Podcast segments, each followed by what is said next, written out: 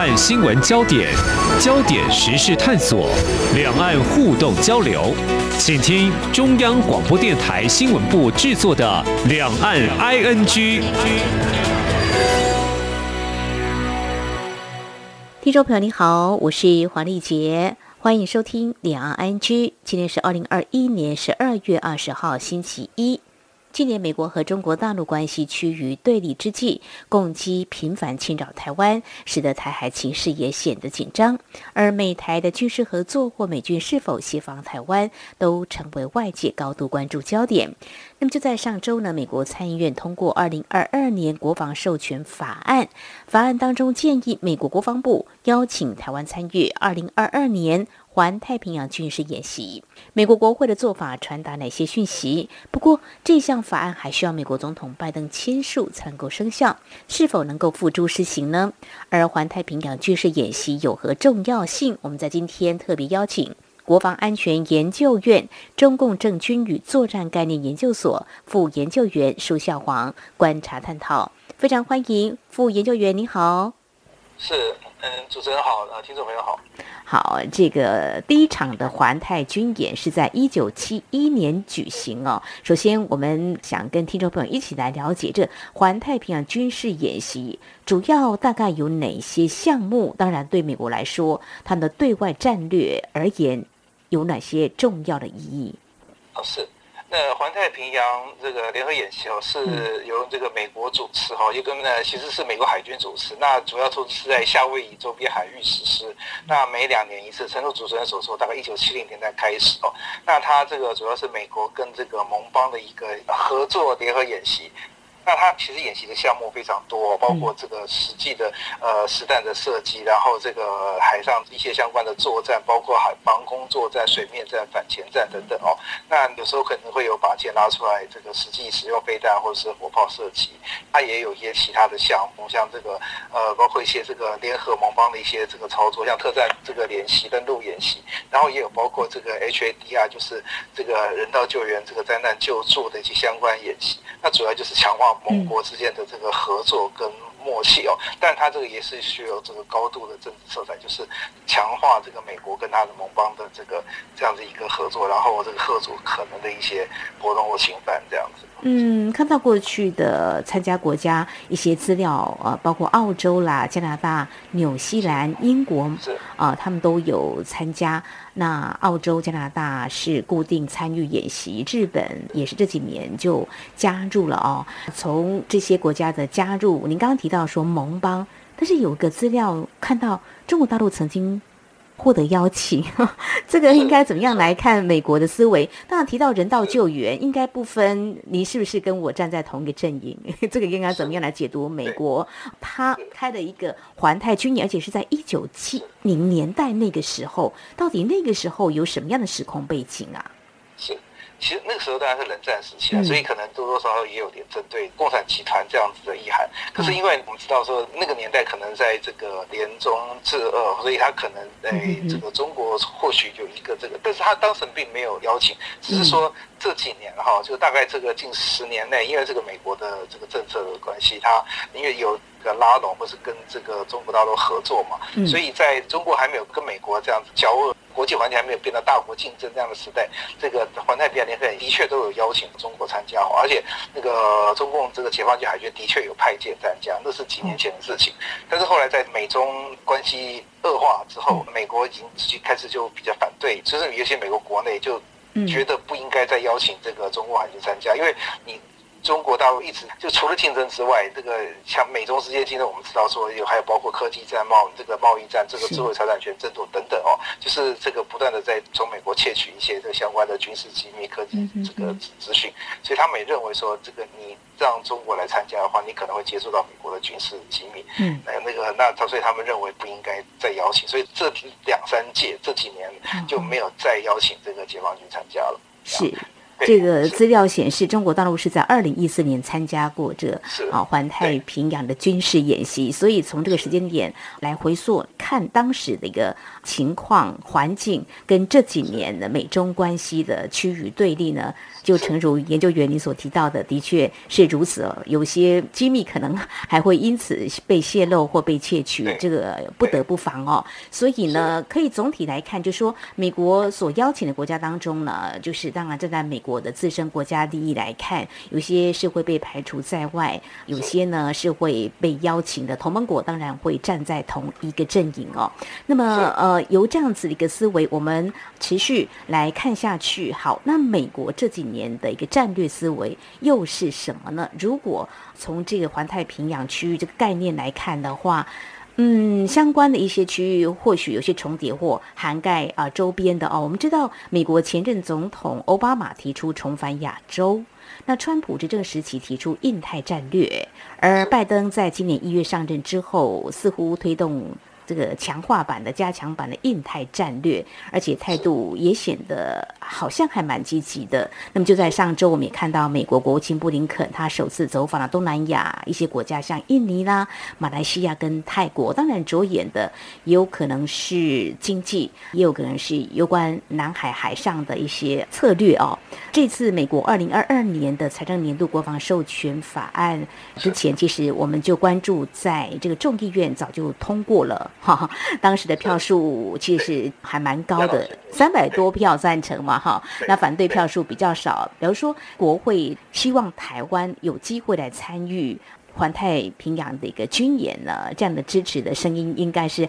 还蛮大的哦。但是从美国的这样动作，国会这样来看，显示美国是很明显的强力围堵中国大陆嘛。是，呃，先就是看这今年整年后，就是因为一方面，尤其是拜登政府哈，他跟川普政府的战略，除了这个大国竞争这个方向维持不变之外，但是拜登他是更强调这个国际的合作哈，要拉这个友盟国家来加入联手这个至中的阵营哦，所以比。这个川普时代，他的这个策略要更灵活、更积极，就是包括除了军事之外，哈，再从经济跟外交方面，哈，更进一步的这个围堵中国。所以今年我们看到，在周边海域其实已经，呃，有一点哈，让环太平洋联合演习哦稍微这个失色一些，是因为周边的这个联合演习，从大概从上半年开始到下半年，哈，非常频繁。除了美军自己有两个非常大规模的演习，一个是在这个阿拉斯加是美国空军主导的演习，两百多架飞机，哈，那。上万名部队参与，然后那下半年呢是美国自己有一个大规模那个演习，跨十九个时区，那是由美国海军主导的。那这个规模就是美军自己的演习，它非常贴近实战啊，有实弹射击等等相关演习。此外呢，这个国际间联合演习，因为今年下半年另外一个亮点是英国的第一艘新的航空母舰，这个伊丽莎白女王号穿过这个地中海，要进行首次到这个印太地区的部署，然后在这个十月多的时候才这个从这个穿过南海再回去，它沿路上。就是从地中海一路跟北约盟国，然后印度到南海跟这个东南亚国家，然后进入这个太平洋之后呢，跟这个美国、这个日本、加拿大等等国家这个进行联合演习，就是。一系列的演联合演习，大概动辄可能多达这个数个国家、六个国家、八个国家、十个国家参与哦。那当然能见你数量也许没有那么多，但是这个演训其实非常非常频繁。那这个大家都说明一件事情：美国其实在非常努力的建立一个联手这个至中的这样一个同盟。那当然九月份我们看到另外一个亮点，就是美英澳的这个三国同盟，环绕着这个提供这个核动力潜舰这个给澳洲的这样一个主轴来展开哦。那这个。一般人认为说，这个亚太小北约或许可能不是那么容易实现。可是我们这样子看起来，这个美英澳那个结盟哈，似乎比原来的亚太地区的像四方对话等等哦，这个军事同盟可能更为紧密一些。那它或许会是未来的这个亚太地区的一个新的军事同盟的主轴或者是核心。那这个也在说明，就是美国它其实它在这个地方的战略哦，就是除了这个之中之外呢，它更。在意就是在这个盟国之间的这个相互的合作，然后在亚太地区建立这样一个军事的同盟。那这我想这个目的是不言可喻啊，它的目标就是针对整个中国的扩张。好，从美国的动作频频可以看得出来啊，对中国大陆针对性极强啊，美英澳他们的军事方面的合作、未来的发展，还有联合印太地区。这样子的一个围堵，那么中国大陆会怎么样来应定啊？这也是我们在节目当中会持续来关注的。当然，如果看到就说，那好，台湾如果能够参加二零二二年的美国的环太军演，是不是显示台湾在美国的一个对外战略地位，在围堵中国目标之下，是不是又更加提升？是，呃，应该这样讲，就是我们分好几个面向来说，呃，这个台湾的这个战略地位，尤其在这个第一岛链，这个一般其实都非常重要。只是说，可能过去因为你的冷战的对象是苏联，所以它也许这个第一岛链没有那么的明显。可是你当你现在这这个你的。大国竞争的目标变成中国之后呢，那台湾在这个第一岛链重要，它的战略地位是更显重要。可是当然，因为台湾跟美国之间这个现在没有正式的这种外交关系，所以在军事合作上面呢，毕竟就会有一些。挚爱难行的地方，虽然说我们这个有一些这个军事军售的一些合作，然后从军售展开了一些相关的合作、训练等等的一些项目，然后其他也有一些，这其实大家都已经知道的，像例如说在美国的这个 Arizona 的这样的一个训练，他最近基地要搬走哦，那个可是还就是还是在美国有进行训练，那可是这些很多其实都不是那么能够公开的一个相关的活动，就是他大家都是比较在台面下，或是在这个台美双方的一个高度良好的默。气象哈，这个情形，但是到这个联合军演，其实当然还是有一段距离了。那另外一方面，其实你看美国在这个印太地区虽然做这个国际间哦，在这边的合作，但是基本上其实大家彼此哈都还是有一个红线，尽量避免去触及。就是我们看到它会有一些默契，就是例如说美国的这个演习，它可能会在这个西太平洋实施，在南海实施，它可能不会在这个比较接近中国大陆的这个海域进行哦。那总总是避免一些高度的这个敏感性。所以双方感觉这样就是就是在高手过招这样子一个情况，这样，所以就说我们是不是能够参与这个环太平洋联合演习？我觉得，因为这个 NDAA 就这个国防授权法案。它在这个条文里面哦，是一个建议性质，它上面是 sense of Congress，就是一个国会的这样的一个提议。那是不是有这样子的这个？因为其实已经讲了哈一一段时间了哈。那那个也许不是那么具有约束力，他只是建议国会，就是你可以这样子做。那他那个条文里面还也建议了其他的合作项目，就是你包括增加对台湾的军售啊，这个增加增加台湾的不对称作战能力啊，等等等等这些相关的这这些条文跟建议。好，非常谢谢研究员您的解析哦。就是说，美国和中国大陆对抗啊，那其实呢，美国总统拜登他手段灵活，是联合了一些盟友来制中哦，但是又画出红线，他们也要避免。不必要的冲突，但是又让对方知道说，我不会示弱，你可能只能够在某个领域当中或某个程度里头，就是有点威慑的作用吧。好，那这样的情况之下，台湾是不是有可能参加呢？我想节目后半阶段呢，我们再解析。那美国可能的考量会是什么？因为目前台海的情势呢，还有美国的战略也跟以往不太一样。那美国可能会有哪些思维？我们怎么样来看呢？我们稍后进一步的解析。是，谢谢。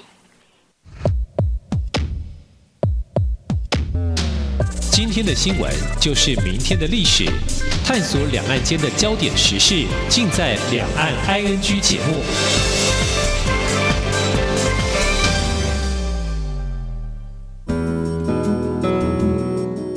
各位听众您好，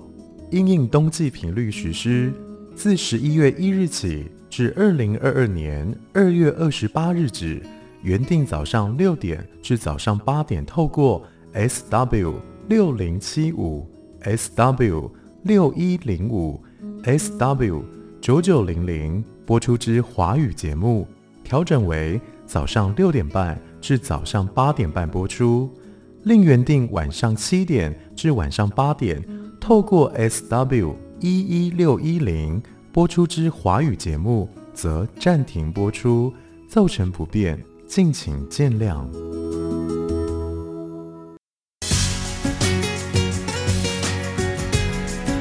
这里是中央广播电台台湾之音。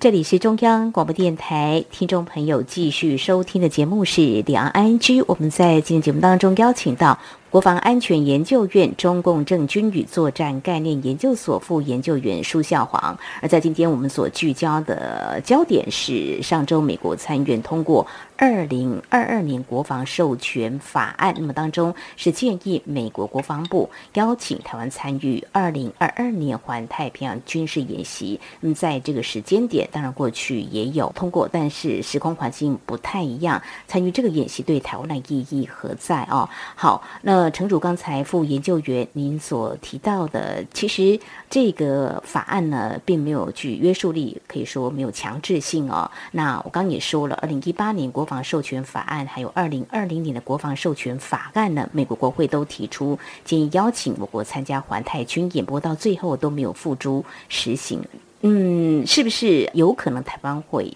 有这个机会来参加？当然还需要观察。但是你个人怎么样来观察？美国如何决定我们台湾可不可以参加的可能性几率高吗？其实国内很多军事记者都参加过，我二零零五年去过。就是看环太平洋联合演习，其实申请哦不是那么难，而且他们都透过那个我们驻夏威夷的这个武官合作，所以其实要去看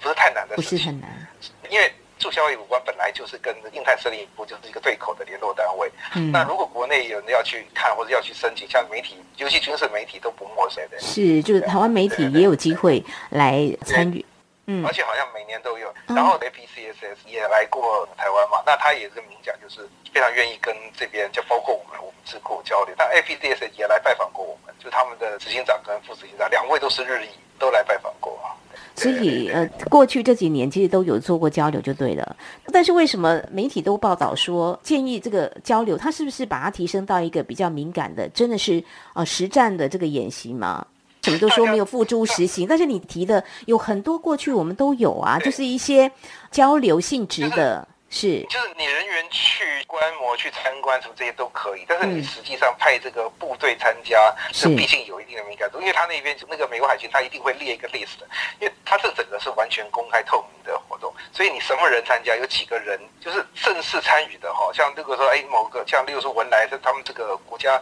呃规模比较小的，他们可能只是派遣几个人去，或者是也许派遣一艘什么船去，他都会列表。所以，即使如果说今天他们邀请这个中华民国的这个海巡署的这个船，他也都会列表，就是哎，有一艘船舰，然后几个人参加，那个彰显他的是国际合作。所以，但这个是极高度敏。感的，所以国防部正式的活动跟台面下的活动两件事不太相同的事情。你看，我们断交以来，这个双方的我我们其实很多美台之间的这个高层的往返，他美国也从来就是让你去，可是都不会公开。所以国防部一直都非常谨守这种低调的原则，你公开我才提，你不公开我绝对不会提，绝口不提这样。这也是一个默契，也当然必须要有。是一个默契，对对对对对。但是海巡署当然是一个，就是可以当白手套的方式。你看当年这个两岸关系好，在这个马英九政府时代，这个两岸关系很好的时候，那时候金夏那个联合演习，还是海巡署都还举行了好几届，就是我们也是海巡署跟他们海警参加。那时候美国也吓一跳，你们两岸在金门搞的是明明就是一个联合演习，你怎么不跟我讲一声？他第一届那时候还没有特别注意，到到第二届那个美国才发现，啊，竟然有一个两岸的联合演习。他认为说这个就是一个准官方的这样一个活动，因为他们的有他们的这个公安海警参加嘛，然后在这个结束的时候还有一个联合教育，就是金夏双方，然后这个海巡署，我们海巡署好像署长还是副署长去嘛，那他们那边也是，就是同样的这个等级的官员在参加，那就已经完全是一个官方性质的活动，对，所以其实海巡署这个方面扮演这样的角色是可以，但是我我刚刚或许提的多了一点，可是其实我觉得是可以尝试的了，是是是是，我有点好。好奇哦，那你过去曾经参加过中国大陆方面，他们也有参加过像这种比较不具敏感性的交流，他们应该也会派员去吧？他们派解放军派军舰参加，曾经被邀请的，就真的派派军舰参加，解放军派军舰参加，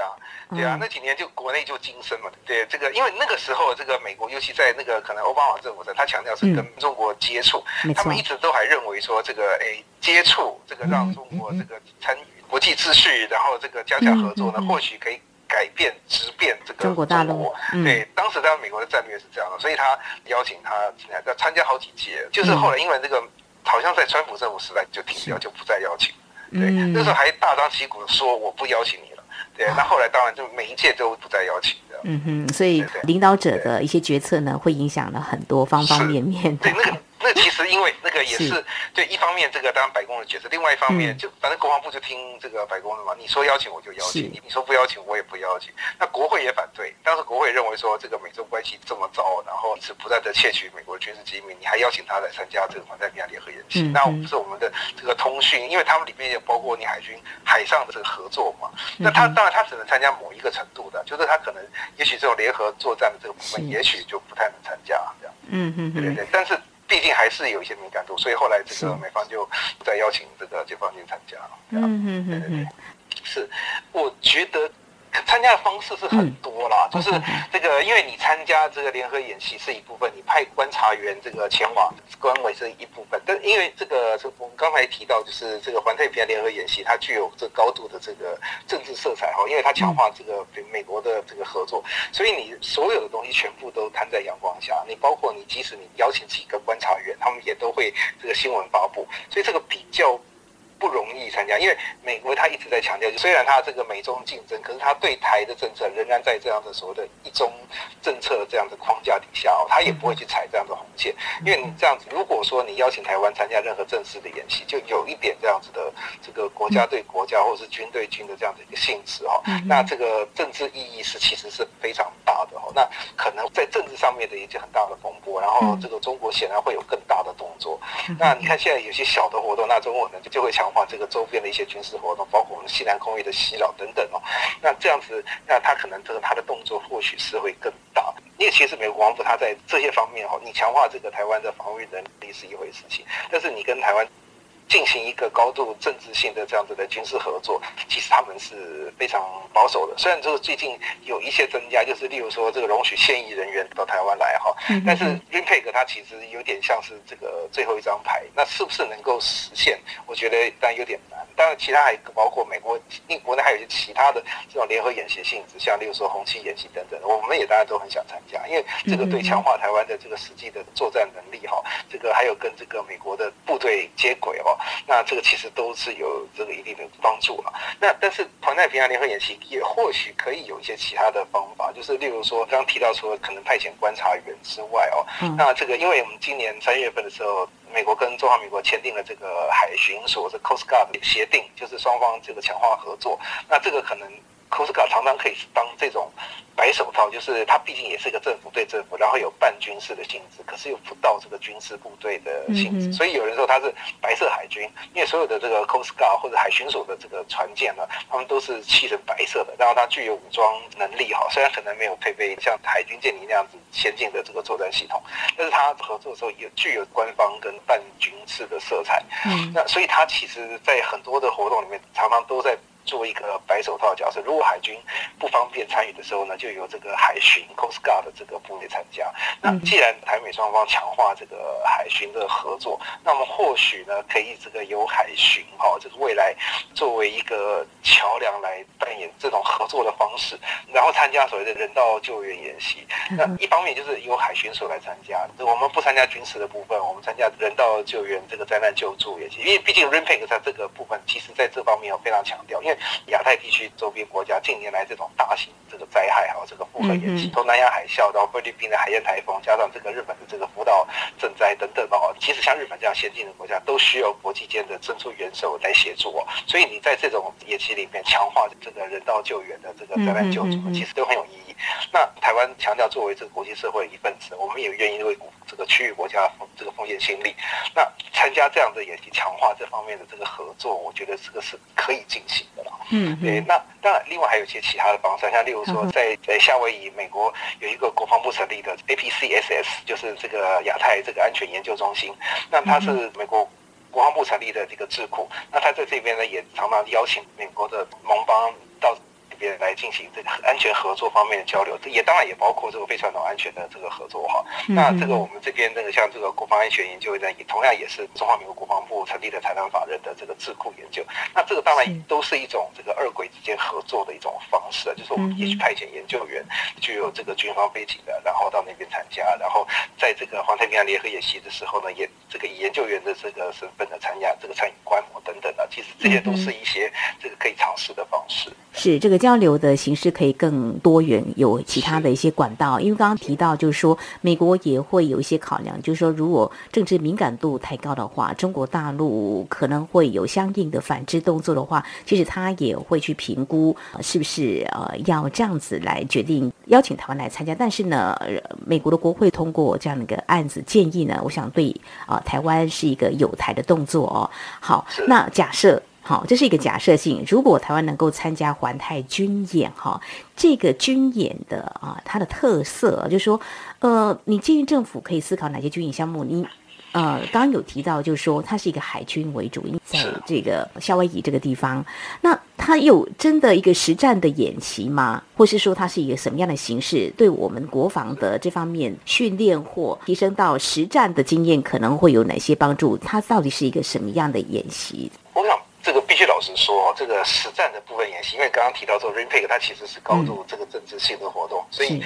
可能在军事的部分也许不是那么容易。那因为它这个里面的有关这个军事合作也行，那美国是非常强调这个盟邦之间哈在军事上面联合作战，包括你的这个直管通缉系统需要这互相通联哈，然后这个盟邦在作战的时候，一些海上作战、空中作战的时候，这些这个相关的这个。默契哈，指挥官，那包括上次语言方面的问题，这些东西，他都要在一个盟国作战的环境下面解决。那因为美国从这个一次大战打到二次大战，然后再将近年的这个冷战时期跟这个后冷战时代的这些战争，都是在这个盟国之间合作的情况下进行的，所以他美国非常重视，他也当然也非常熟练。盟邦的联合作战，然后这个环太平洋联合演习里面呢，它当然包括很多这种实战的项目，像包括这个联合的在海上的对抗演习，然后包括这个哎实弹的设计哈，就是那个实际拉靶传出来，然后这个用飞弹或者火炮进行，然后也包括空中的跟海上的这个相互相对抗，然后联合的反潜演习等等哦。那这个主要都是在夏威夷周边海域实施哈，然后它它也可能也包括军民之间相关的一些合作。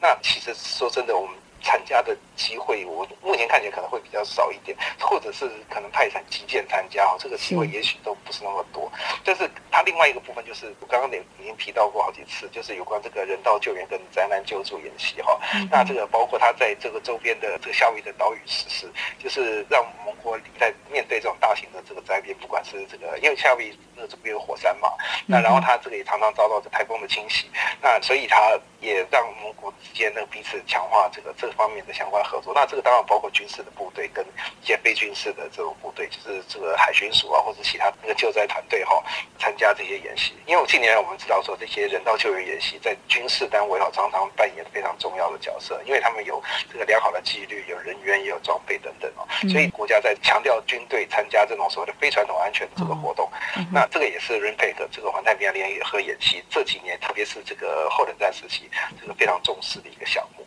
那这个是。比较容易加入合作跟参与，那也是我们自己非常重视的这个项目。就不管是国军哈，然后这个海军部队的部分，那其实像消防署也是，他们也在这个台湾有一个呃训练中心，就是专门训练救灾的人员。那也到这个国外进行其他国家交流。那所以除了其实这个海巡署之外呢，其实像的消防署他们。特种搜救队人员哦，其实也都可以派遣。那国军当然也有这个特种搜救队，那这些其实都是可以参与这些相关的合作。那借这个机会哦，参与然后强化这个双方在这个人道救援这方面的合作，我觉得也不失为一个可行性。这样提到这个军事呢，的确是相当的敏感哦。我想不要轻启战事是很多国家的期待哦。当然有时候要秀一下肌肉，好像嗯也是可以某种程度来理解哦。那我想善尽呃国际的一份。子，我们台湾呢，应该是会期待有这样的机会跟平台的哦。针对中共这几年的确是在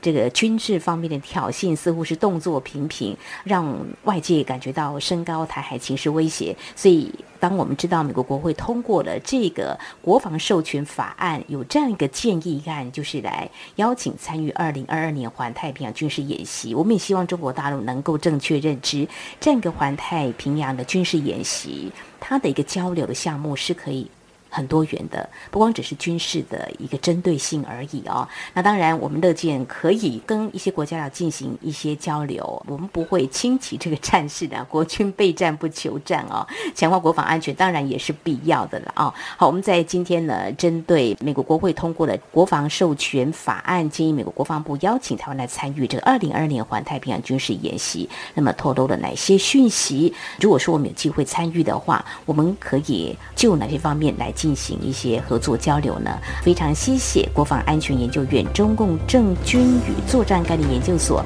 副研究员舒向煌的专业解析，非常谢谢你，谢谢。是，谢谢。